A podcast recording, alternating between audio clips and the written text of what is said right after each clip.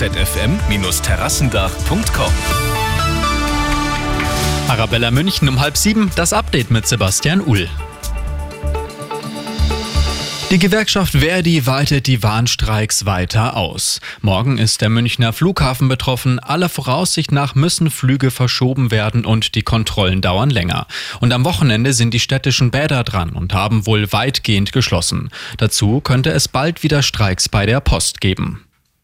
Wir haben es gerade im Programm gehört. Nicht bei allen hat heute um 11 Uhr zum Probewarntag das Handy geläutet. Bayerns Innenminister Hermann hat aber trotzdem eine positive Bilanz gezogen. Sowohl die Handy- als auch die Sirenenwarnungen hätten nach ersten Erhebungen gut geklappt.